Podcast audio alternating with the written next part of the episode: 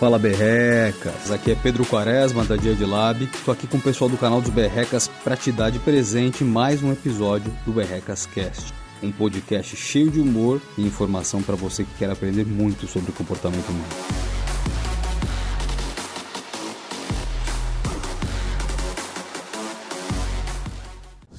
Fala Berrecas, tudo bem com você? Olha nós aqui outra vez, gravando nossa quinta temporada do Berrecas Cast Fit Dia de Lab. Eu sou o psicólogo Lucas Vinícius Hugo Lucas Berreca e é um prazer imenso estar com vocês aqui hoje. Ao meu lado tem meu grande amigo. Eu, psicólogo Luciano Martorelli Moreno, vulgo Luci Berreca, e a gente está aqui gravando agora. É, daqui a pouco vocês vão escutar a voz de veludo, que vai. Voz de veludo, nosso querido Pedro Quaresma, que hoje não está conosco, mas vai fazer os os comentários, as propagandas dele, né? E junto conosco temos aqui a nossa chefa, né, a dona do canal dos Berrecas, a nova dona do canal dos Berrecas. Eu, Lara Berreca, terapeuta ocupacional e estudante de psicologia. É um prazer estar aqui nesta quinta temporada e hoje com uma convidada muito especial que faz um trabalho incrível. Dia de Lab, a plataforma digital do analista do comportamento, também está na Galeria dos Berrecas. Assine a comunidade com desconto especial no link na descrição desse episódio.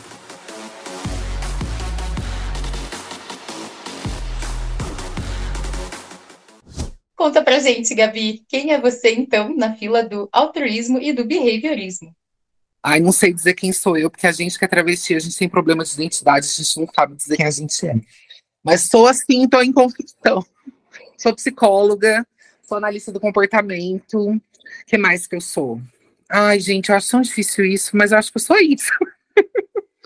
é, e fui pesquisadora na área de altruísmo, né? Hoje eu migrei um pouco para a área de, dos estudos de gênero transgeneridades, por motivos óbvios, mas tive esse passado aí de pesquisadora nesse, nesse setor, que é um setor bastante interessante de ser estudado dentro da análise do comportamento, principalmente porque a análise do comportamento se recusou a estudá-lo por mais de 30 anos, 40 anos, não sei fazer conta, né, gente? De humanas a gente tem esse problema. É, e é isso, não sei se está suficiente, tá bom? Ô, ô, Gabi, e eu, e eu tenho informações privilegiadas antes dos meus colegas entrarem na sala de que você não era behaviorista, hein? Você era de outro time, hein? Você não era do, era, time, do, do nosso time, do nosso tio Freud aí, tô sabendo, hein, dessa parte do seu passado, hein? Ah, mas eu era cis, né? Que é muito pior do que ser psicanalista. Brincadeira, gente. Eu trato vocês que nem gente normal. É. É, eu não sei qual que é. Mas sim, eu era. Eu era psicanalista. Na verdade, eu fui muitas coisas, assim. É, eu, eu tive uma história com análise do comportamento que não foi muito amor à primeira vista. Mas eu era muito inteligente para não me deixar convencer em algum momento. E a verdade é que eu comecei a fazer meu projeto de iniciação científica, eu ainda gostava muito, eu tinha aquele padrão, né, aquele clichê social de estudante de psicologia, sabe? Ah, conheci Freud, conheci psicanálise, vou, vou estudar a mente das pessoas, vou saber quando as pessoas estão mentindo para mim. Palhaça, né? Cabelo e... Chanel, bata. É, o óculos, né? Tive até que comprar um óculos, porque psicólogo tem que ter óculos. E... Você usava blazer, aquele blazer Precisa, assim, senão você não passa confiança. não adianta. Uma pessoa chega no terapeuta não tem óculos, ele vai falar isso daí não entende o que eu tô passando. Porque a pessoa que ela tem óculos, ela tem um sofrimento inerente que ela vai entender o problema. Entendeu? Então a pessoa sente uma confiança, uma, uma ancestralidade, sei lá, não sei qual é a questão, mas eu uso de vez em quando. Hoje mesmo eu vim de óculos só para parecer intelectual, tá? Porque não tem mas grau nenhum, é sabe, é puro fake. Sabe, Gabi, que eu tenho, eu tenho uma teoria. Eu acho que a pessoa ela se vê na nossa lente e essas pessoas que enxergam a inteligência no óculos é, é que na realidade elas são é, como é que como é que fala? Como é que o é, projetando? É, não, mas. Olha lá, a minha, aquele, meu conhecimento psicanalítico. Aquele, olha lá, aquele, lá, eu acho que, vou, que se, vou mudar se apaixonou pela sua própria imagem, o. Narcisista? Narcisista. narcisista. eu sou narcisista. A gente já identifica isso. A pessoa achar que a gente é inteligente só porque a gente usa óculos, a gente já identifica um grau de narcisismo nela já. Talvez. E às vezes ela nem usa óculos. Olha que tristeza que deve ser a vida dela. Ela deve fazer que nem eu, compra um falso e usa, não tem problema nenhum, ninguém vai saber, ninguém vai pedir, ai, deixa eu ver qual que é seu grau, ninguém pede, ninguém... Eu, as pessoas veem de óculos, elas acreditam que eu tenho problema na vista, gente, aí eu tiro óculos, vivo a vida normal, ninguém nem nota. Maravilhoso. Então, E eu entrei na graduação com essa, com essa perspectiva bastante forte, com, com essa paixão, assim, bastante forte. Mas, assim, quando eu entrei na iniciação científica e comecei a fazer essa pesquisa na área que à época a gente considerava ser comportamento altruísta, eu comecei a me apaixonar pela minha pesquisa e comecei a me apaixonar pela análise do comportamento que veio junto com o pacote. Só que é, essa paixão, eu sempre, eu sempre teve, tive um quê, assim, workaholic, essa paixão, ela foi um pouco mais para obsessão do que para paixão. E eu comecei a estudar muito sobre esse conceito, sobre esse termo, para trabalhar ele da melhor forma possível. E comecei a encontrar pedras no meu caminho. Né? É, e essas pedras, elas estavam muito relacionadas, assim, a uma a um posicionamento que o Skinner teve no, mito da liberdade, se eu não me engano, é, se opondo ao conceito de altruísmo. E aí eu falei, hum, quero entrar nessa briga, que eu já gostava de brigar. E foi assim. Foi assim que eu cheguei onde eu cheguei. Porém, eu tive esse passado aí de, de psicanalista, tive esse passado. Mas esse passado. De boa, eu tenho, eu tenho, até amigos que são, tranquilo. Tenho também. tenho também. Eu tento mostrar o maior respeito, embora eu não tenha nenhum. Brincadeira. E... Não, mas, aqui tá liberado. Dizer... É, pode falar, lá. Eu quero dizer que eu acabei de receber uma dica de ouro da Gabi, porque assim, coitado de mim, né? Sempre quis usar óculos, porque eu acho muito charmoso e eu não preciso usar óculos. Mas ela deu a dica de comprar um fake, né? Acho que é isso que eu vou fazer para passar mais ela... ansiedade. Já dizia Coco Chanel, a gente só pode ser duas coisas na vida o que a gente é e o que a gente quiser. Então, se você tem vontade, se você tem vontade, a vida é muito curta para passar vontade. A não ser que seja uma vontade criminosa. Fora essas, Dá não, essa, essa, dá para fazer também, Gabi, dependendo do contexto. Depende do crime. Eu, eu, eu, eu não, não uso óculos também pelo mesmo motivo que a Gabi. Uma vez a gente fez uma transmissão do canal e aí eu coloquei na TV. E aí eu tentava ler e ficava assim. E eu de óculos.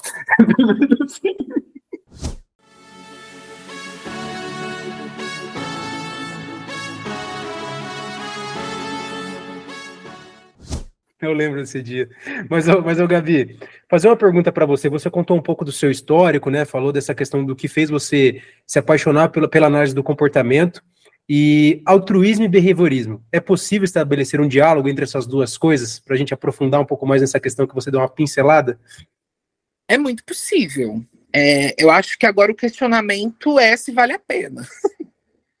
eu defendo que vale, mas não, não sei se é, uma, se é um consenso é, dentro da análise do comportamento. Porque quando a gente pensa nos conceitos da análise do comportamento, a gente não está só pensando na possibilidade das coisas serem operacionalizadas. A gente também tem que pensar se, se é econômica essa operacionalização. Né? Se vale a pena a gente. O que esse conceito vai trazer para análise do comportamento que outros conceitos não trouxeram. Né? Esse conceito ele vai facilitar, favorecer algum processo de intervenção que sem ele não existiria? É uma questão aberta. Né? A gente tanto que a gente tem uma pesquisa básica ainda, né, gente? Não tem, não tem muita. Existe muita pesquisa em comportamento pró-social, que são áreas, setores que conversam muito com a questão do altruísmo, mas sim é possível um diálogo, e acredito que, do ponto de vista filosófico, conceitual, é uma discussão super interessante. Tá? É, é possível, embora por muito tempo a gente tenha simplesmente acreditado que não fosse, por conta desse posicionamento do Skinner. É, eu mesma fui muito criticada eu já fui muito criticada por ser analista do comportamento, né? Teve isso também. Que as pessoas falam, nossa, Gabi, mas você é uma pessoa trans e, e na analista do comportamento? E eu, tipo, sim, né? Qual que é o problema? Depois eu fui entender qual que era o problema, bem problemático mesmo. Mas assim, estamos aí para isso. E, e muito essa questão do, nossa, Gabi, mas você vai estar tá falando sobre um assunto que o Skinner já deu a cartada dele e disse que não existia. Mas, gente, o problema do Skinner, o que eu tenho com isso? O homem morreu já. E eu vou ter que impedir a minha vida agora por causa dele. E aí é, entrei nessa, nesse ramo, contrariando o Skinner. É, o que é uma coisa talvez insensata. Mas assim, nunca, nunca foi meu forte esse tipo de sensatez. E caí de boca no assunto, literalmente. E o que, eu, o que eu encontrei, assim, tanto do ponto de vista experimental quanto do ponto de vista conceitual, é que o meu objetivo a princípio era trabalhar exclusivamente com o conceito de altruísmo, mas aí acontece aquilo que acontece na vida de todo pesquisador, né? Aparece um professor importante, mais relevante, que bota um experimento no seu trabalho só para te fuder. E aí, pode falar palavrão, gente? Deve, por favor. Oxe, não sei se tem senão, senão você já pode ir embora já. Lara, pode falar palavrão, Lara? Eu acho que pode, ué. Ah, eu vou maneirar, eu vou maneirar. Mas eu tenho essa alma meio Dercy. Mas enfim. E, e aí a gente construiu um experimento para colocar lá, é, que era um experimento que se propunha estudar comportamento altruísta de acordo com o conceito que a gente estava operacionalizando. Mas é importante entender qual foi a crítica que o Skinner fez e por que ele fez essa crítica. Eu acho que tudo, de alguma forma, se resume, ou pelo menos parte desse princípio.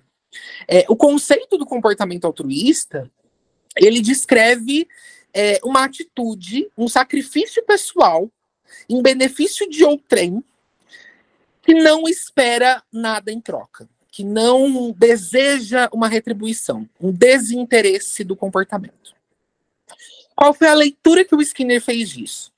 Que o interesse pelo por alguma consequência é, dizia respeito à consequência reforçadora do comportamento. Logo, impossível que exista uma ação desinteressada no sentido de uma ação que não tenha reforço ou que exista sem reforçadores. Tá? É, então, a leitura dele foi uma leitura que meio que juntou a ideia do altruísmo como uma única resposta. E a nossa discussão ela foi no sentido que o que eu faço, né, então o benefício que eu vou promover para uma pessoa é ele é uma resposta diferente de esperar algo em troca. Então, se eu faço alguma coisa por você e eu espero que em algum momento da sua vida essa minha ação seja retribuída, de qualquer maneira, eu esperar, eu criar essa expectativa é uma resposta mantida por alguns reforçadores. O que eu fiz por você é outra resposta mantida por outros reforçadores e provavelmente nenhum desses reforçadores é aquilo que eu estou esperando em troca. Porque se a gente só fosse reforçado pelas coisas que a gente espera que vão acontecer, a gente não ia fazer mais nada. A gente estar tá parado, deitado no chão, posição fetal, chorando. Porque se as nossas expectativas fossem atendidas, ou o mundo já tinha acabado, né? Mas como não são atendidas, a gente não ia agir. Né? Então, essa é a demonstração de que as nossas expectativas, as expectativas que nós temos sobre as possíveis consequências do nosso comportamento, né, não necessariamente, ou até talvez raramente, sejam os reforçadores naturais desse, desse comportamento. Normalmente eu, eu falo no, no... Às vezes eu vou explicar essas, essas relações, né? Principalmente quando a gente pensar em expectativa e, e, e realidade, né? Então, muitas vezes a gente se decepciona com as expectativas que a gente coloca em determinadas situações. E, e, eu sempre falo, e eu falei isso uma vez quando eu tinha 18 anos, nem, nem nem ainda pensando em fazer faculdade. Falei para um amigo meu falei assim: ninguém faz nada de graça por ninguém. Até a esmola que você dá para uma pessoa que está pedindo na rua, até ela tem uma função, até ela não é de graça. Ela serve minimamente para você ter a sensação de que eu estou fazendo isso porque eu posso, que está me sobrando, que eu tenho a mais. Entendeu? Até essa sensação de bem-estar, ela acaba sendo um reforçador ali de uma, de uma, de uma ação que talvez pode ser olhada pelo outro e, e ser considerada como altruísta. Então, só que esse é um ponto legal do comportamento altruísta. Porque quando, quando a gente pensa é, em valores, é, e a gente vai entender esses valores simbolicamente ou mesmo materialmente, é, a partir dessa perspectiva do porquê que esse. Porque eu acho que a gente não precisa parar, a gente nem deve parar a discussão é, no porquê existe reforço. A gente precisa entender por que, o reforço reforça. E quando a gente está falando de altruísmo, existe a definição do comportamento altruísta, pré-análise do comportamento, porque um, é um comportamento estudado por diversas áreas. Né? Eu me apeguei muito, dentro da minha pesquisa, à, à perspectiva filosófica e biológica. Até porque dentro da biologia é onde mais tem estudo sobre altruísmo e também dentro da, da perspectiva cognitivista, porque, diferentemente da gente, eles não têm essas, essas pira conceitual skinneriana, e eles foram estudar altruísmo adoidado, tem vários autores referências na área de altruísmo, é, em outras áreas da psicologia que não análise do comportamento. Só a gente deu essa freada aí por causa do, do que Skinner falou. Skinner não deixou e a gente obedeceu. É, um beijo, Skinner, onde quer que você esteja.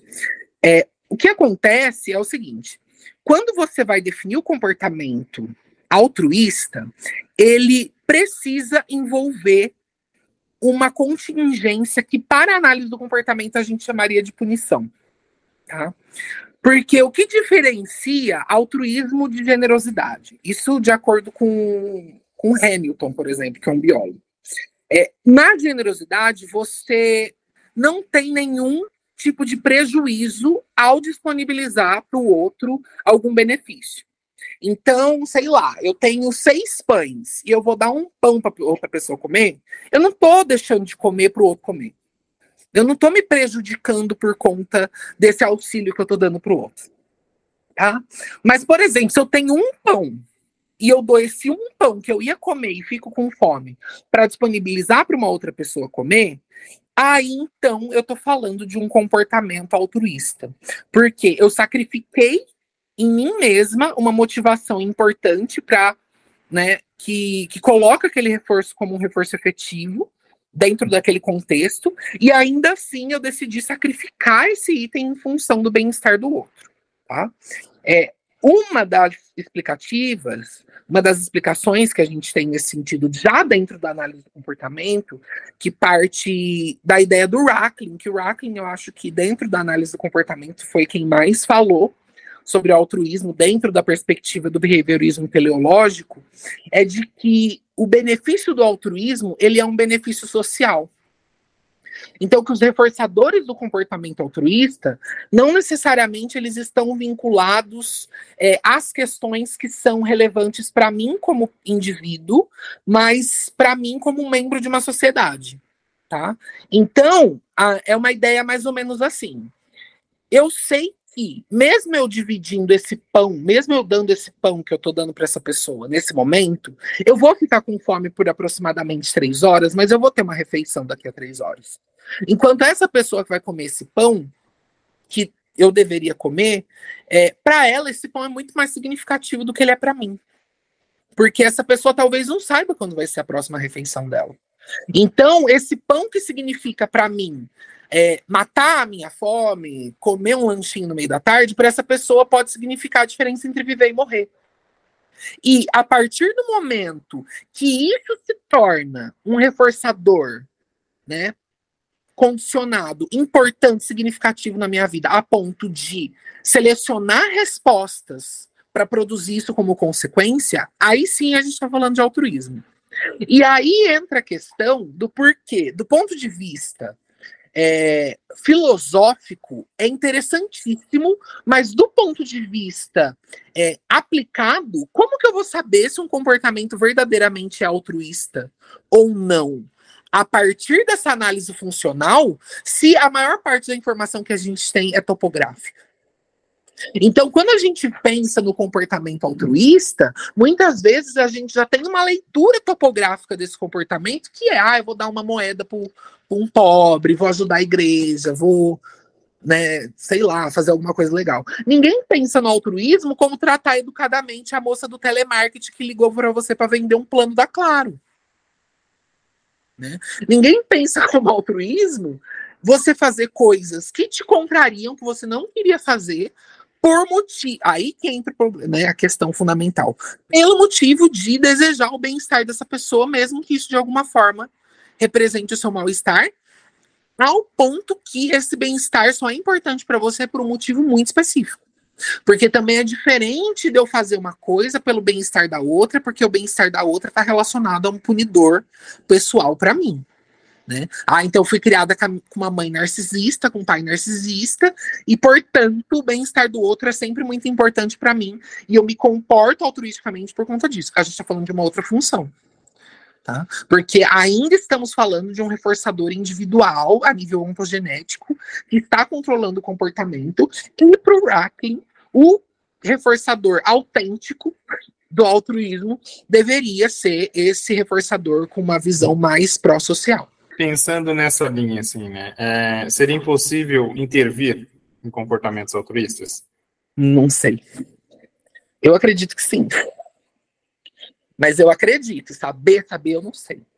É, tanto que a minha. Eu, eu tenho um projeto de pesquisa, inclusive, se tiver algum IC, alguém aí que queira conduzir esse projeto, projeto de pesquisa, eu até dou orientação. Eu tenho um projeto de pesquisa que eu tentava, eu procurava, né? Eu criei esse questionamento sobre as práticas de mindfulness e o comportamento altruísta. Por que, que eu fiz essa associação, tá? É importante explicar, porque senão a gente pensa que a gente é só louca, mas a gente não é louca, a gente pensa também. A gente tem, a gente tem explicação para nossa loucura. O que, que eu percebi? É, quando a gente pensa nessa ideia de se sacrificar pelo outro, a gente tem que entender que o componente, um componente desse, desse, dessa resposta é conseguir lidar com a emoção, né, com as experiências privadas que vão ser geradas no seu corpo à medida que você fizer isso. Porque, por mais reforçador que seja saber que eu tô deixando uma pessoa que talvez morresse de fome não morrer de fome, a minha fome não tá nem aí para as bases morais que eu, que eu construí para fazer esse sacrifício. A minha fome tá falando assim para mim: você é burra.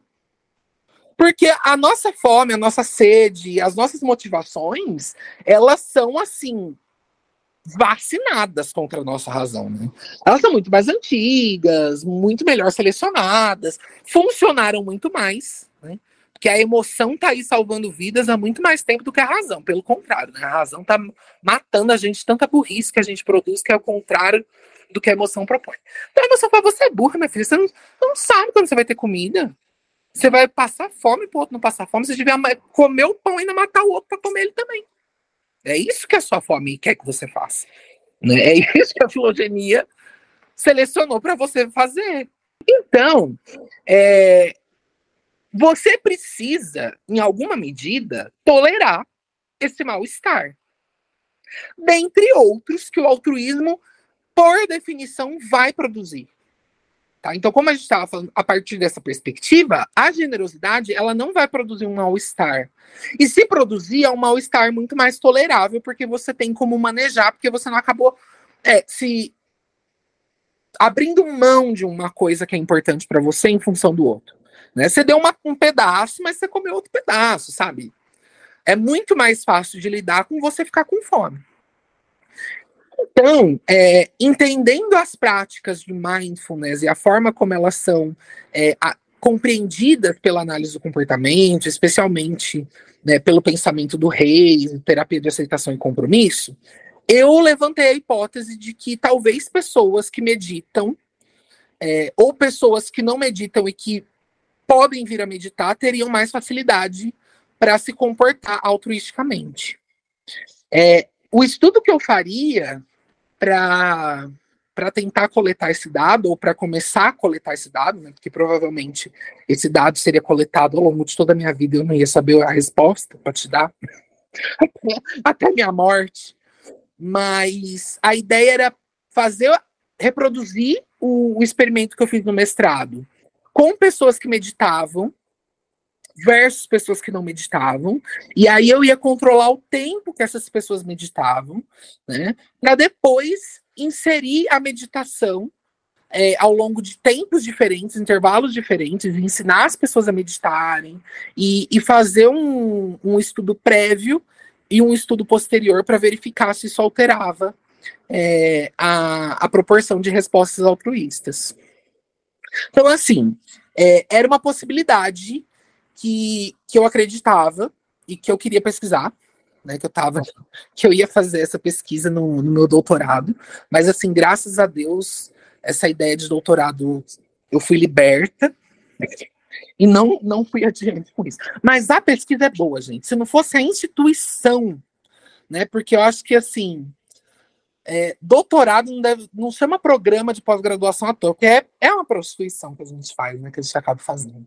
Gente, vocês não estão escutando, vocês acham que a gente tá ficando quieto, a gente só não tá abrindo áudio, mas a gente tá chorando da risada aqui, viu? Pra quem tá ouvindo aí, a gente não tá tesourando a Gabi, a gente só tá dando risada quietinho pra não atrapalhar a fala dela. Pode rir alto, gente. É, até porque se a gente se a gente ficar com o áudio aberto, ela não consegue falar, que toda hora a gente. Então, é, mas a pesquisa é muito boa. Né? A pesquisa, eu acho que é uma ideia que é uma ideia bastante promissora. Por quê? Né? Mas assim, eu acho que, que o ponto central, e nisso que eu defendo a ideia do altruísmo, mas assim, aberta a possibilidades, tá? Eu, eu não defendo essa noção com, com unhas e dentes como se fosse uma religião para mim. Mas pensando da perspectiva do Rackling, que também é uma perspectiva que eu compartilho, a sensibilidade a esses reforçadores sociais, ela é muito importante. E, e, se a gente conseguisse, de alguma forma, tornar as pessoas mais sensíveis às necessidades, não apenas do outro como indivíduo, mas do outro como parte do meio em que eu estou. Então, essa ideia de que, ai, sei lá, eu posso ter todos os recursos do mundo, será que eu consigo usufruir, sem ser uma psicopata, óbvio, né? Usufruir desses recursos, uma vez que, para que eu tenha tranquilidade, eu preciso colocar um muro de três metros na minha casa, cerca elétrica, e, e sair na rua com medo de ser assaltada, de ser sequestrada, porque eu tenho mais dinheiro. Será que realmente é, as necessidades do outro e favorecer ter respostas e comportamentos que favoreçam o meio como um todo, não seria uma maneira mais legal de eu produzir felicidade também para mim, em algum sentido? Né? E é aí é uma questão de, de ética, de crença, de ideologia. Prática pró-social mesmo, né? Que nem você tinha dito sobre. Sim. É porque, assim, é, na teoria é muito lindo, né? Mas quando a gente chega na prática, o que vai ser decidido e como vai ser decidido, né, por meio de qual processo, o que é de fato uma percepção adequada das necessidades da sociedade. Aí virou guerra de eu tenho a palavra de Deus, não quem tem a palavra de Deus sou eu. A gente, cada um vai tentar defender o seu lado, como já acontece. Então, eu, eu honestamente não sei se se isso teria um efeito como eu gostaria e como eu sonho, como a minha fanfic projeta, que seria maravilhoso, ou se seria um caos. Por outro lado, eu acho que pior do que tá não fica. Mas Gente, talvez eu esteja sendo otimista. Será que veremos o Walden 3 de Gavi? Mas aí podia ser a distopia, tipo. Porque é isso, assim, uma vez a gente pode até entender essa importância, mas é uma importância muito conceitual. A gente ia ter que ter experimentos para demonstrar de alguma maneira, ou pelo menos tentar estabelecer critérios para a gente ter um consenso sobre o que é esse bem-estar comum. Porque quando você faz o estudo que eu fiz, a gente, a gente utiliza da perspectiva da teoria dos jogos. E na teoria dos jogos, a gente usa jogos econômicos que são números. Com número é tudo muito fácil de resolver. Agora, quando a gente chega num problema que a gente não sabe exatamente, ou pelo menos não há consenso sobre qual é a causa, não há consenso sobre qual é a solução, a gente enfiar mais um problema que a gente também não entender exatamente qual é a causa e provavelmente divergeria sobre qual é a solução. Então, é, dentro do meu experimento era muito claro, tá? Então a gente tinha, eu trabalhava com um jogo que a gente chama de jogo da partilha. Tá? Basicamente, o jogo da partilha te coloca numa situação que é a seguinte: fala assim, meu parceiro, minha parceira, é, você tem a opção de ganhar dois valores em dinheiro. Tá? Esses valores são: ou você vai ganhar oito conto, ou você vai ganhar seis conto. Qual que é a escolha óbvia? Eu vou ganhar oito conto. Por quê? Porque é maior que seis. Tem discussão. Assim, então, só que tem, um, tem uma condição aí para você. Se você ganhar oito, você vai estar tá dando para um maluco que está aqui na outra sala dez. Por outro lado, se você escolher ganhar seis, essa mesma pessoa que está aqui do outro lado vai ganhar quatro. Então, qual que é a contingência? O que está rolando aí? para eu ganhar mais dinheiro, dentro da possibilidade que eu tenho de ganhar dinheiro, que é a minha possibilidade ou é 8 ou é 6. Acabou. Mas aí uma outra pessoa que não fez nada, que eu também não tô fazendo nada, só tô fazendo uma escolha, é, vai ganhar mais do que eu. Então, será que vale a pena eu sacrificar algum dinheiro para que ela esteja numa posição inferior à minha? É, se vocês são psicólogos há bastante tempo, às vezes nem muito tempo, vocês são seres humanos Terra, vocês sabem qual é a resposta, né? Para muitas pessoas vale a pena. Só que perceba que nesse jogo da partilha, a gente tem uma condição que é, é a gente chama de valor absoluto. A diferença de todos os valores, ela é sempre a mesma, que nesse caso são dois reais. Então, de 8 né, para 10, de 6 para 4, de 4, 6 para 8, enfim. Sempre essa diferença é de dois reais. E uma vez que você consegue alternar, a gente fazia essa mesma pergunta diversas vezes. No experimento total, ele completava 20 opções, 20 tentativas de resposta com problemas semelhantes. Os valores absolutos a gente alterava, inclusive eu fiz um, eu coletei durante a iniciação científica o impacto desse valor absoluto sobre a escolha, mas aí é outra discussão, tem que ter outro podcast. E o que, que acontecia? Algumas pessoas alternavam entre uma escolha e outra. Então, elas escolhiam 10 vezes uma opção. Então, 10 vezes elas escolhiam ganhar 8, e 10 vezes elas escolhiam ganhar, ganhar outra opção. E aí, você, dentro dessa, dessa matemática, você vai ter uma igualação do valor. Né? Então as pessoas vão ganhar ali mais ou menos a mesma coisa no final disso tudo, que era uma opção igualitária. Ainda assim, é, essa é uma opção que, que aqui no Brasil ela foi bem pouco é, aproveitada, talvez por diversos aspectos. A pessoa talvez nem tenha entendido que isso era possível dentro do jogo, por conta de características culturais. Mas muitas pessoas ao longo foram sistematicamente escolheram sistematicamente perder dinheiro para o outro ter menos. E isso para mim é um absurdo. Eu fico indignada, ainda bem que eu não sabia que eram os participantes. A gente já entrava em contato e falava, meu Deus, como que é possível isso? Mas é possível.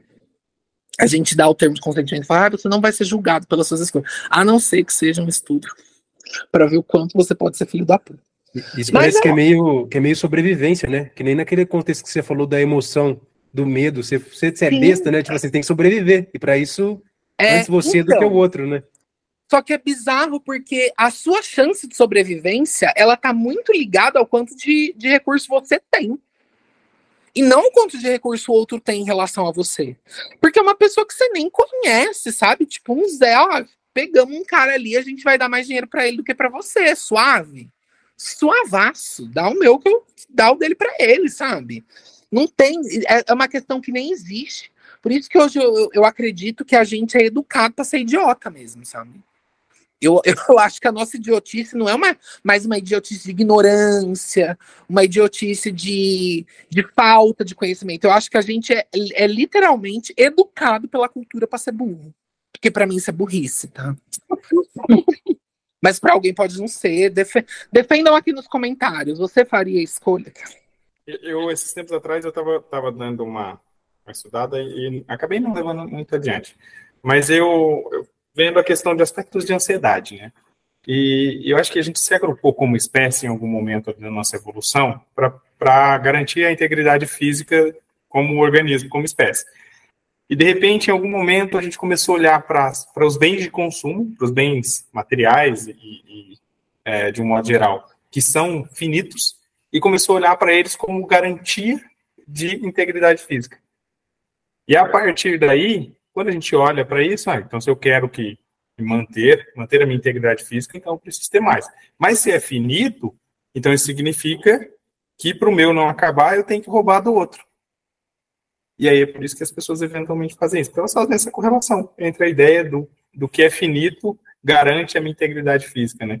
Não me aprofundei, infelizmente, não, não tenho essa coragem de, de, pesquisar a fundo isso, mas seria algo legal também de olhar nessa perspectiva.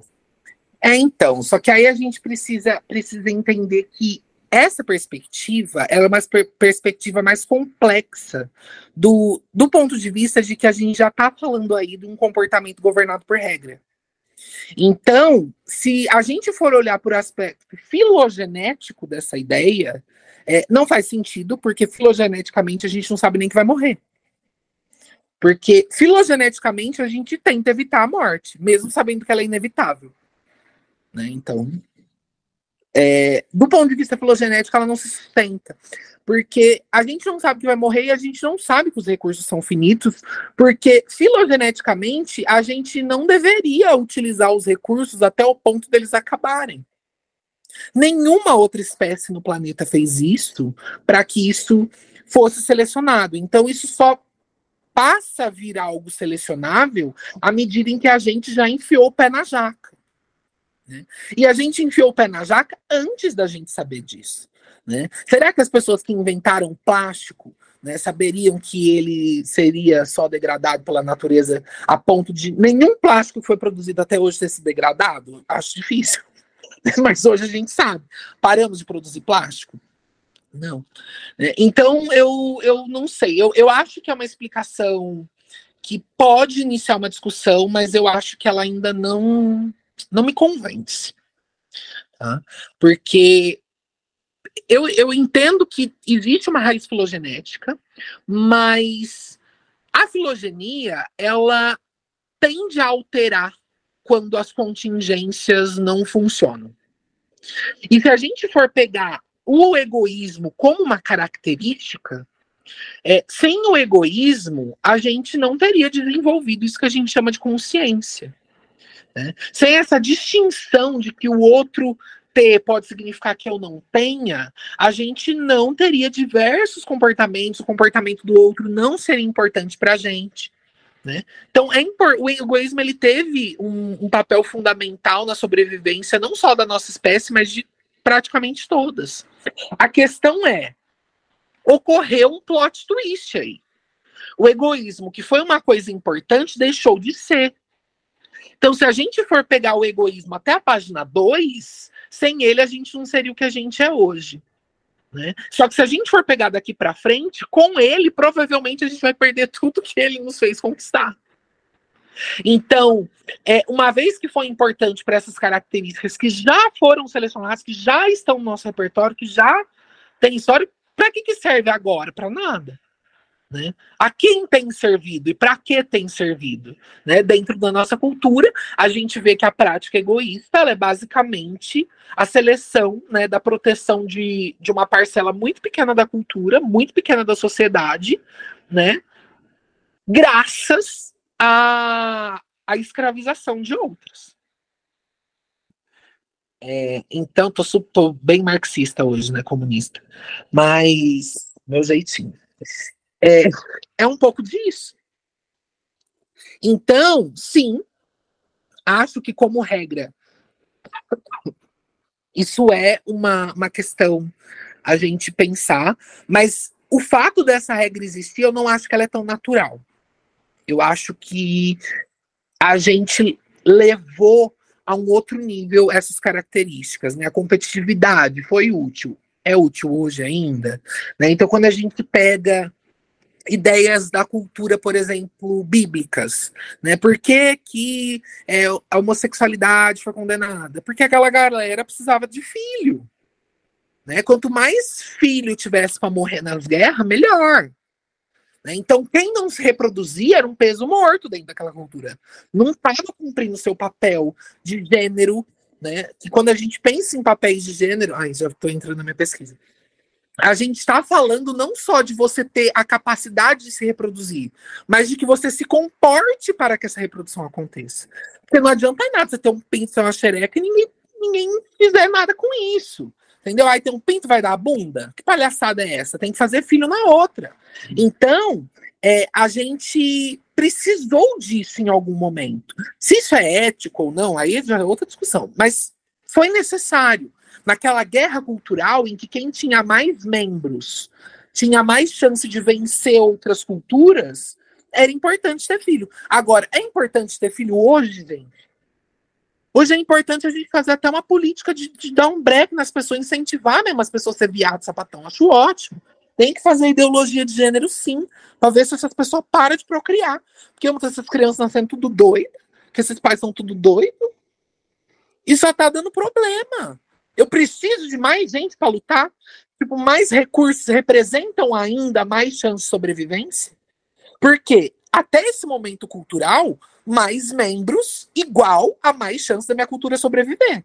Hoje, a gente está vivendo essa contingência? Não. Quanto mais mais chance da gente explodir tudo, acabar com o mundo, acabar com tudo. Até o ZT tá vindo intervir para ver se a gente não mata até o planeta deles. ET Bilu. E não tem mais utilidade. Só que como existe uma regra e essa regra ela é vendida porque para algumas pessoas foda-se também, né? eu não vou estar tá vivo daqui 500 anos, se sol explodir, se a terra explodir, se a bomba atômica explodir, eu vou estar tá morta mesmo, foda-se. Futuro, os, os, representantes do futuro que lute, né? Mas para mim tá bom aqui agora, mesmo que isso custe a vida da humanidade. Então, mesmo que isso custe a vida de gays, de pretos, de lésbicas, de todas as minoridades políticas que existem.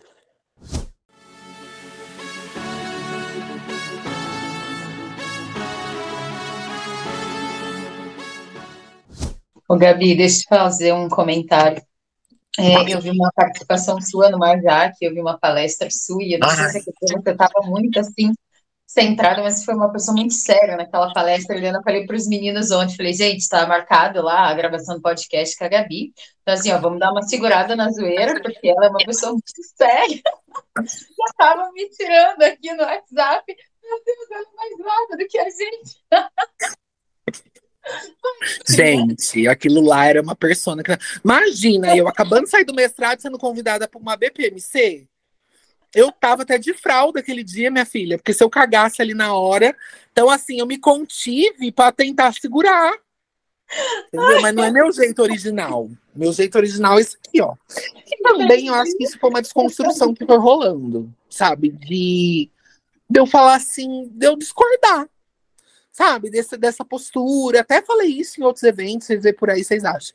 É, não concordo mais com essa ideia da academia, de você ter que pôr uma roupinha e, e, e se vestir, tá muito elegante, ter uma postura. Ah, pra puta que pariu, eu, eu acho chato, discordo.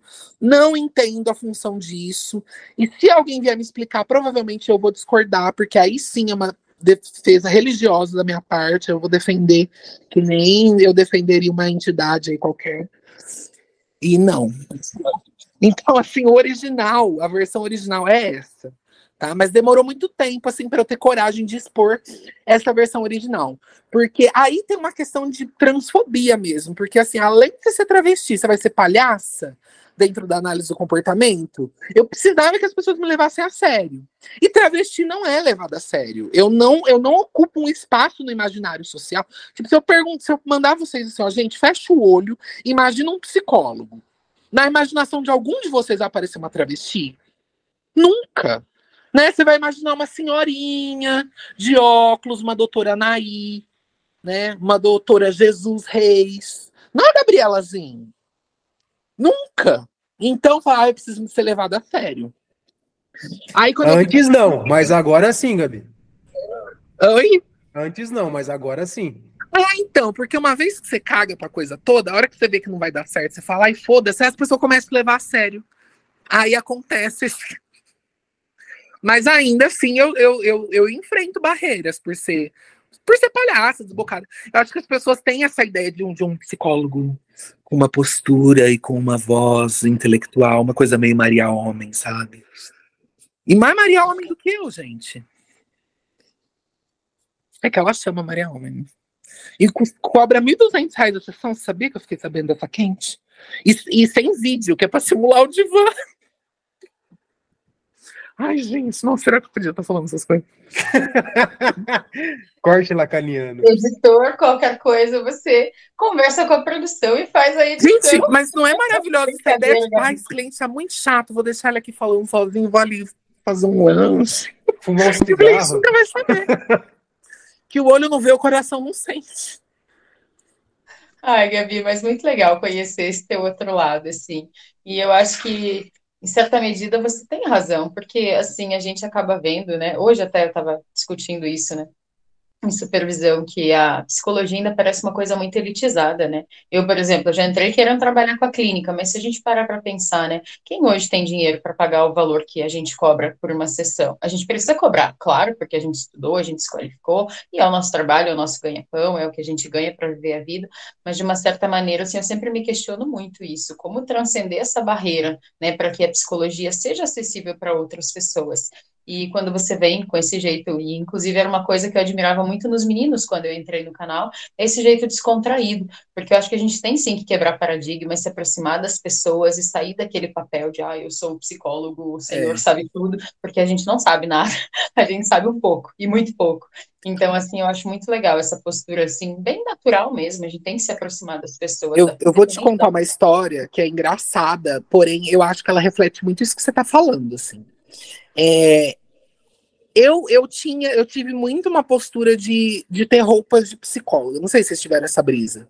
Sabe, eu preciso comprar roupas de psicólogo para trabalhar quando eu sair da faculdade. Sem dúvidas. Né? E aí, é, comigo não deu muito certo, porque eu sou taurina, né, gente? E eu prezo muito pelo conforto, analiso o comportamento falando signo. É muito plot twist pra uma noite só, né? E comigo não deu muito certo, não, né? Do começo eu vesti umas roupas, mas assim, no, no fim eu já tava vestindo rasteirinha com saião. Que também ainda cabe, né? Porque psicóloga hippie é um estereótipo que é aceito, né? Você bota um, uma rede negócio na cabeça, ele com florzinha, tá ótimo. Mas é, teve uma coisa, assim, que, que de repente, eu, quando eu fui ver, assim, eu tava mudando muito a minha forma de me vestir, a minha forma de, de me preocupar com, com o que eu vestia para a sessão de uma outra maneira. E, e teve uma sessão que eu já estava muito despreocupada, e o comentário da, da pessoa que, que fez esse comentário vai deixar muito claro. Foi, a pessoa falou assim, nossa, Gabi, é, eu, eu fui em muitos terapeutas, eu tentei muitos terapeutas antes de, de, chegar até você e eu sempre me sentia muito desconfortável. Falei, por quê? Falei, porque eu sentia que eu não tinha roupa para ir na terapia. E eu falava assim, meu bem, como assim? Falei, assim, nossa, eu chegava na terapeuta, né, estudante de graduação, né, com meu chinelo, com meus balangandã na cara, com tudo. E chegava na terapeuta, parecia que estava vestido uma festa. E não qualquer festa, festa de rico, porque as festas, nem nas festas que eu vou tem isso. As festas que eu vou, as pessoas estão de bota de lama na cara. Né? Festa que eu nem frequento. E eu me sentia muito desconfortável. E aí chegava um tempo que eu falava nossa, eu não vou na terapia porque eu não tenho roupa. E aí, quando eu cheguei aqui e vi você, e parecia que você estava fazendo um favor de pôr roupa para atender a gente. A roupa que tinha. E eu falava, e é isso mesmo dê valor pra eu estar tá vestindo aqui. Porque por mim eu tava pelada na minha cama. Se eu vestir roupa, já é um sinal de amor muito profundo, porque eu não. Ou não, né? Depende. Contextos. Às vezes o amor tira Tudo vareia. Vareia.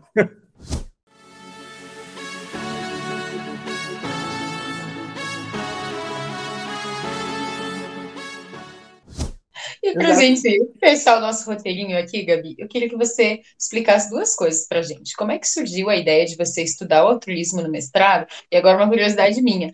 Por que, que você pensou num projeto de doutorado é, acerca do mindfulness? O que, que te fez pensar que o mindfulness ia levar a pessoa, de repente, a um comportamento altruísta? Se você puder comentar um pouquinho disso também. Bom, o que me levou à ideia foi dinheiro. Porque eu ganhava bolsa, eu precisava do dinheiro da bolsa, e aí para eu me manter, porque assim, quando você ganha a FAPESP, eu tive bolsa FAPESP, né? A FAPESP é uma chama que você precisa manter viva. Ela não se mantém viva facilmente, porque na iniciação científica, sua bolsa tem duração de um ano. Para você ter outro ano, você precisa ter uma coisa a mais. Você tem que, a, você tem que convencer a FAPESP que, você, que ela precisa da sua pesquisa, que você vai continuar né? E assim, por um ano, dois, até convence ela com a possibilidade de uma replicação. Mas aí, depois de, nossa, você fez duas replicações, vai replicar de novo essa merda, a gente já não aguenta mais ver essa replicação. Você tem que trazer uma novidade, né? Então, eu acho que a minha pesquisa original, ela tinha uma proposta que se aproximava da ideia de altruísmo, mas não era uma ideia conceitual. Então, a minha pesquisa, ela era uma pesquisa básica, economia comportamental, teoria dos jogos. A gente não estava discutindo o conceito. E as minhas discussões dentro da, dessas pesquisas, elas já foram conduzindo para a discussão de um conceito. É, e aí eu fiz a proposta da discussão do conceito para manter minha bolsa, mas também, assim, confesso, fala, eu falo essa coisa, mas eu já estava é, realmente convencida a ideia do altruísmo. Eu já tinha, eu já estava pessoalmente convencida, eu já tinha estudado o suficiente para construir um argumento, e eu estava assim apaixonada pelo que estava fazendo. Apaixonada pelo conceito, apaixonada pelas possibilidades, né? Hoje vocês percebem que eu já tenho, eu já refleti mais a ponto de criar minhas próprias contestações que, que eu tive à época. Né? Hoje, a minha, hoje a minha paixão já é um casamento, já é uma paixão mais sóbria. Tá? Naquela época eu queria transar com o conceito altruísta no Circo de Soleil, pendurado nas cortinas, uma coisa louca. O então, gozo psicanalista. eu tenho, eu carrego esse viés, eu ainda dou umas voadas de 14 bis que eu tava usando, que pra mim, psicanalista. Porque as pessoas vê eu falando mal de psicanalista, né? Acham que eu não gosto de psicanálise. Eu adoro psicanálise, gente. Eu respeito demais psicanálise. Eu sei que não parece, mas a minha forma de respeitar é questionável mesmo. É, mas eu entendo que a psicanálise é um 14 bis, assim, para psicologia. Voa, voa. Você precisa voar de 14 bis hoje? Não. Não é seguro, não é legal. Vai voar num Boeing, num jatinho, num helicóptero. Não precisa mais disso. Mas, assim, com, como uma questão histórica, eu acho que muito legal. É, mas assim, eu estava muito apaixonada realmente, precisava também do dinheiro da bolsa, precisava manter essa chama da, da bolsa de iniciação científica acesa, e essa foi minha motivação, tá? É, mas também tem, tem uma parte assim da, da minha história que eu, eu tive uma educação muito religiosa. Então, essa ideia do altruísmo também tinha uma questão histórica na minha, na minha identidade, na minha vida, na, no motivo que também me levava a fazer psicologia. Eu acho que eu sempre fui. Eu, eu queria fazer psicologia desde que eu me lembro, assim. Eu não, não tive dúvida. Eu fui atriz, trabalhei como atriz, mas foi muito direto e reto. Assim, eu quero ser psicóloga. Com seis anos eu já queria ser psicóloga. Né? Então, ser psicóloga é para mim uma realização de um sonho e que estava muito atrelado é, a diversos questionamentos que, que eu tinha quando eu era criança dentro dessa educação religiosa. Que era assim, nossa, por que, que as pessoas fazem o mal? Por que, que as pessoas fazem coisas que são ruins? E talvez se eu fosse psicóloga eu poderia ajudar elas de alguma forma. Talvez se eu fosse psicóloga, eu teria um poder social de mudar. É criança, né, gente? Seis anos de idade. Hoje mal consigo gerenciar minha clínica. Quem que dirá mudar pessoas do mundo. Mas eu tinha essas fantasias. E a ideia do altruísmo, ela cabia muito perfeitamente nesse lugar. Então eu acho que se a gente for pensar mais, depois eu vou até discutir com a minha terapeuta isso, que se abriu uma questão aqui profunda. A gente encontra outras coisas. Mas, assim, por baixo, eu acho que, que essas razões podem sintetizar bem é, o, o assunto. Agora, sobre a sua segunda questão, que era do mindfulness. Eu, eu sempre gostei de mindfulness. Era, era uma, eu sempre sou movida muito por paixões, assim. Tem essa coisa do, do afeto meio de espinosa que me motiva e eu vou seguindo eu estava muito fascinada, assim, pela terapia de aceitação e compromisso que eu estava estudando à época. É, eu não tinha iniciado a carreira clínica ainda, porque eu estava fazendo mestrado. E eu pretendia me manter na academia. Só que eu queria tentar, de alguma forma, pensar em alguma coisa que tivesse algum vínculo para a clínica, com a clínica, com práticas clínicas, porque isso seria um dado que muito interessante para a clínica pensar que a psicologia clínica ela não tem um impacto apenas sobre o bem-estar do indivíduo, mas que esse bem-estar do indivíduo pode de alguma forma contribuir para o bem-estar do meio em que ele está inserido, né? Como se a pessoa, porque essa é uma ideia que eu tenho de, de saúde mental, né, que vai ser rechaçada por outras pessoas que pensam de outras formas, que eu acho que é uma ideia bem impossível de, de contrapor, assim, de diversas formas, mas eu tenho essa perspectiva de que gente que é saudável, né, psicologicamente, faz o bem pro outro. Gente que é saudável psicologicamente, que é o bem da galera, sabe? Gente, sabe gente feliz não enche o saco? Mas não só não enche o saco, ela favorece. Né? Mas existe gente que discorda. Por quê? Porque é, é de alguma forma né, a, a idealização do que é bem para mim. Né? Eu não tenho operacionalizado o que é o bem do mundo, que é aquilo que a gente estava discutindo no início. Né? E quem vai operacionalizar isso? Quem vai definir? São pesquisas? São pensadores? Se são pensadores, quem são esses pensadores? Quem que eles seguem? É muito difícil. Tá? Mas eu acreditava que dentro da clínica, que a prática clínica de alguma forma favoreceria essa noção que de altruísmo dentro desse conceito estritamente matemático. Então, só aí a gente já tem um problema que é esse conceito estritamente matemático, ele se aplica às questões complexas da mesma maneira? Como e se se aplica, em que extensão isso se aplica? Como isso se aplica? Até que ponto, né? Ai, minha cabeça me cansa de tanta questão que ela faz. Queria ser burra às vezes para não pensar tanto. Que aí eu faria qualquer pesquisa e ia estar satisfeita, mas nunca estou satisfeita. É, então, eu entendi que uma vez que existe essa ideia de que o altruísmo ele exige um sacrifício meu, entendendo esse sacrifício como uma condição aversiva, né? E aí a gente precisa, eu gosto de fazer uma, uma distinção entre aversivo e punitivo, né? Porque nem todo punidor é aversivo e nem tudo que é aversivo pune. Tá? Porque se punir significa que diminuiu a frequência. Então, a ideia de que um estímulo possa ser aversivo sem ser punidor que eu possa suportar uma, uma estimulação aversiva sem que isso interrompa meu comportamento. Então, pegando o exemplo do pão, né? Fui lá, dei o pão pro cara, o único pão que eu tinha para comer, com a única margarina que eu tinha para comer, mas eu ia comer depois. Minha mãe vai fazer uma janta para mim depois. Eu dei pro, pro cara que tava passando fome. Aí, imagina se, esse, se essa aversividade for punidora para mim. Eu vou fazer o quê? Vou lá pegar, tirar o pão dele que ele tá comendo para comer? Né? Então, de alguma maneira, implica é a tolerância a essa aversividade, a tolerância a esse desconforto. E as práticas, a prática de mindfulness, da, da atenção plena, ela tem essa proposta de ser é, uma prática que vai auxiliar ou favorecer a tolerância é, ao desconforto que é experimentado por estressores na vida. Né?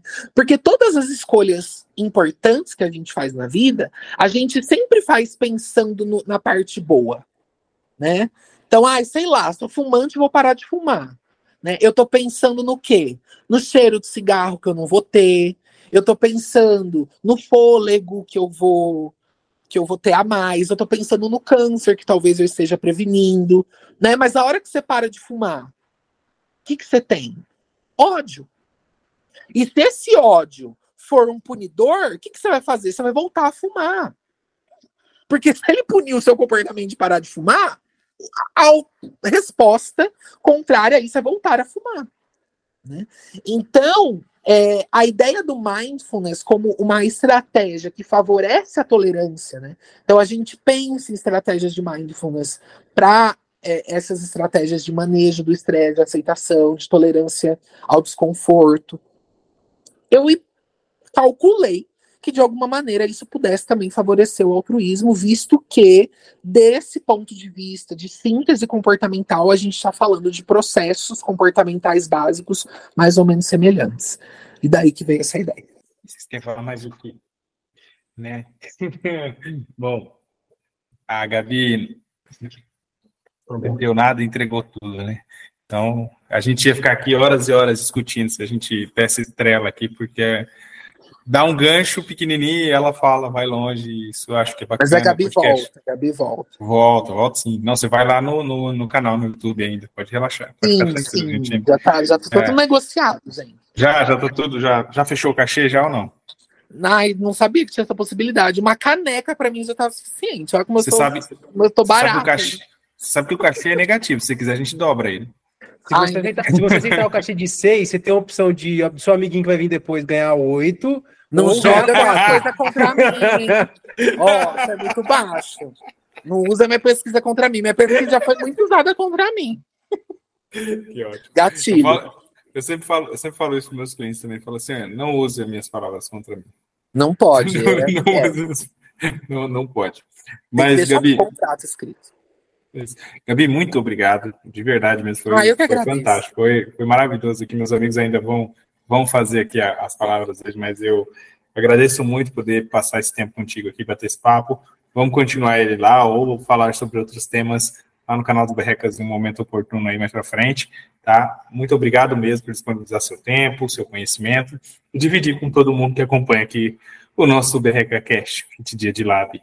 Isso aí. Os amigos. E, e para mim foi um prazer participar desse episódio, porque, Gabi, que nem eu falei para você no in off, é, é um tipo de tema né, que eu nunca li, nunca ouvi ninguém falando sobre dessa maneira tão aprofundada como você falou, e é fantástico a gente poder disponibilizar isso para as pessoas que nos escutam, né? Porque assim como você foi convertida para análise do comportamento, amém. Outras pessoas, outros estudantes escutam nosso podcast, assistem nossos episódios de live com esse intuito de falar, pô, que negócio que é esse de análise do comportamento? Será que é só aquilo que Skinner disse ou tem mais discussão sendo feita? Que é super importante ir além também, né? E muito obrigado, meu. Acho que, que esse episódio de hoje aqui foi, foi muito legal. Para mim, escutar agora e depois que eu vou escutar de novo também, porque eu quero escutar como ouvinte daí. Sem ter que ficar atento para fazer algum tipo de pergunta, sabe? Uhum. Gabi, antes de eu fazer o fechamento e meus agradecimentos, eu queria abrir para você, caso você queira deixar uma palavrinha final. Uma palavra de salvação. É, eu, eu gosto muito dessa, dessa postura e, e eu acho, como, como alguém que estudou altruísmo, né, eu penso que a disponibilização desse conhecimento vai além né, do, de dinheiro, de, de qualquer outra coisa que seja para mim, sabe? Porra, tô aqui 10 horas da noite trabalhando. Pra quê? Pra não ganhar um real? Sim. Porque eu, eu, eu realmente acredito na análise do comportamento. Eu, eu vejo muito potencial. Eu, se eu pudesse, sairia domingo de manhã pregando análise do comportamento nas casas. E porque eu, eu acho que a gente tem potencial real, assim, de mudar o mundo e as pessoas como, como prática cultural. Não, necessariamente, não necessariamente nós, como psicólogos indivíduos, mas como prática cultural e analistas do comportamento, a gente tem essa força. Eu acredito muito nisso. Então, para mim, é uma honra estar aqui conversando com vocês sobre, sobre esse tema, que eu acho um tema muito importante, mesmo que a gente venha a descobrir um dia que, como eu estou levantando esses debates aqui, que essa discussão seja, seja mais problemática do que benéfica, eu acho que concluir isso é, por si só, muito importante, ao invés de deixar de lado questões relativas é, ao tema e refletir sobre essas propostas do que é melhor para o todo, o que, que é melhor para o coletivo, o que, que é melhor para a gente como cultura, e inserir a análise do comportamento dentro dessa discussão é talvez uma mudança de paradigma do que a gente está vendo hoje muito relevante. Eu acho que a análise do comportamento tinha que estar tá mais presente nesse debate e, e de uma forma mais honesta, mais aberta, sem tentar né, se vender ou se né, de alguma forma se comprar por outras perspectivas só porque a gente gosta ou só porque a gente acha bonito. Eu acho que a gente tinha que, que ter uma postura mais ativa e a gente não tem, porque a gente está muito focado em clínica, muito focado em, em, questões mais individuais, que historicamente a análise do comportamento também é, tem, tem essa dedicação né, a, a, essas causas mais individuais, essa visão mais é, do indivíduo e do comportamento da pessoa. Mas eu acho que isso é legal da gente incorporar e é isso, gente. Estou muito grata, estou muito feliz de estar aqui com vocês. Acho que foi uma discussão muito interessante, também me diverti muito. Espero que os ouvintes se divirtam. Se se ah, também é uma pena, não dá para agradar todo mundo. Deveríamos cobrar até, até, até ingresso de entrada para esse show de hoje, porque é isso. É. Gabi, só temos a agradecer. Acho que a felicidade de ter esse bate-papo aí com você hoje é nossa, a honra é toda nossa. Adorei conhecer essa Gabi diferente daquela que eu tinha conhecido lá na palestra, enfim. Aquela sonsa. então, assim, só tenho a agradecer. E eu já sei que estamos agendados lá, né, para fazer a live com você. Então, esperamos você lá no canal em breve. Com certeza vai ser tão rico quanto hoje. E gostaria de agradecer a nossa audiência, em nome do canal dos Berrecas e da Dia de Lab. Indicar para vocês que acompanhem lá a nossa Galeria Berreca, os trabalhos da Diade, os trabalhos do canal, se inscreva, divulga para os seus amigos e é isso aí, vem aprender com a gente. Um grande abraço e até o próximo episódio. Sim, infelizmente chegamos ao fim de mais um Berrecas Cast. Sempre ficamos muito felizes por ter você aqui conosco até o fim. Assine nosso podcast e dê uma nota para nós. Isso nos ajuda a fazer nosso conteúdo chegar a outras pessoas. Até o próximo Berrecas!